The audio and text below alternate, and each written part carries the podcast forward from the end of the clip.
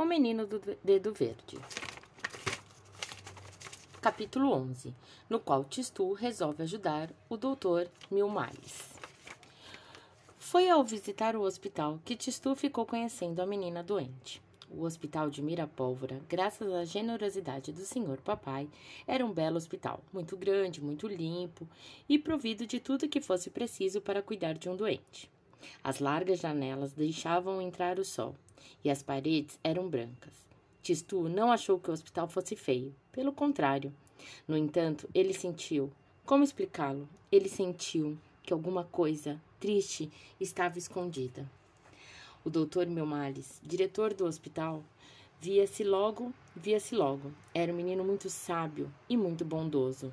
Tistu achou que ele se parecia um pouco com o jardineiro Bigode. Um bigode que não tivesse bigodes e que usasse grossos óculos de tartaruga. E Tistu lhe disse o que pensava. A semelhança deve recorrer, respondeu o doutor Melmales. De bigode e eu temos uma tarefa parecida. Ele cuida da vida das flores e eu da vida das pessoas.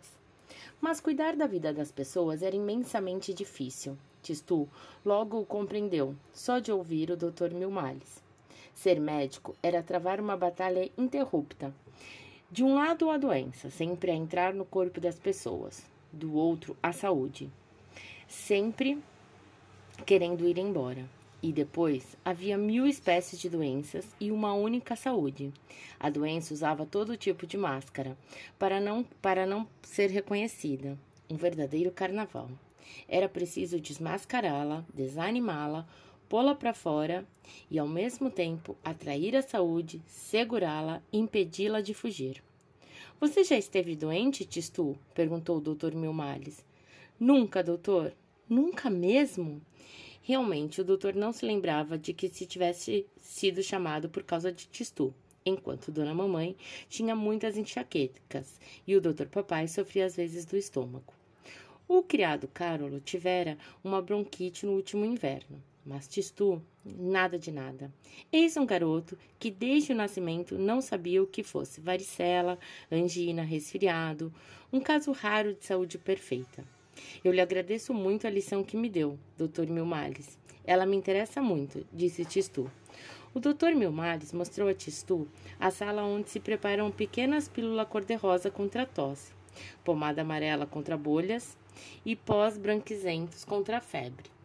Mostrou-lhe a sala onde a gente pode olhar através do corpo de uma pessoa como através de uma janela, para ver onde a doença se escondeu e mostrou-lhe também a sala com teto de espelho, onde se cura apendicite e tanta coisa que ameaça a vida.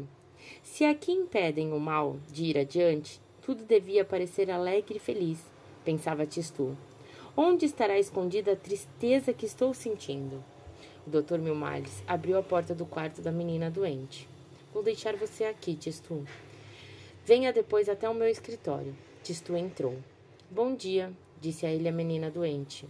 Ela lhe parecia muito bonita, mas extremamente pálida. Seus cabelos negros se desenrolavam. Teria mais ou menos a idade de Tistu. Bom dia, respondeu polidamente, sem mover a cabeça. Seus olhos estavam pregados no teto. Tistu sentou-se perto da cama, com um chapéu branco sobre os joelhos. O doutor Milmares me disse que as suas pernas não andam. Será que, que, será que já melhorou? Não, respondeu a menina, sempre muito polida. Mas isso não tem importância. Por quê? perguntou Tistu. Porque não tenho lugar nenhum para ir. Pois eu tenho um jardim, disse Tistu, para dizer qualquer coisa. Você tem muita sorte. Se eu tivesse um jardim, talvez tivesse vontade de sarar para passear entre as flores. Tistu logo olhou para o seu polegar, pensando se o problema é esse, mas perguntou ainda: você não se aborrece muito nessa cama? Não muito. Ficou olhando o teto. Conta os buraquinhos. Flores seria bem melhor, pensou Tistu, e se pôs a chamar interiormente populas, papulas, botões de ouro, margaridas, junquilhos. As sementes entraram pelas janelas, a não ser que Tistu as tenha trazido no sapato. Mas, em todo caso, você não se sente infeliz? Para a gente saber se é infeliz, é preciso primeiro ter sido feliz. e eu já nasci doente. Tistu compreendeu que a tristeza do hospital estava escondida nesse quarto, na cabeça da menina. Ele também estava ficando muito triste. Você recebe visitas? Muitas. De manhã, antes do almoço, a irmã termômetro. Depois vem o Dr. Milmares. Ele é muito bonzinho, conversa comigo e me faz um agrado. A hora do almoço chega a irmã pílula. Depois, com a merenda, entra a irmã injeção, que dói. E por fim, vem o moço de branco que acha que as minhas pernas estão melhor. Amarra uma cordinha em cada uma para que elas possam mover. Todos eles dizem que vou sarar, mas eu prefiro ficar olhando o teto, que não me prega mentiras. Você já se sentiu infeliz? Responde lá no Google Sala de Aula. Um grande beijo e tchau, tchau!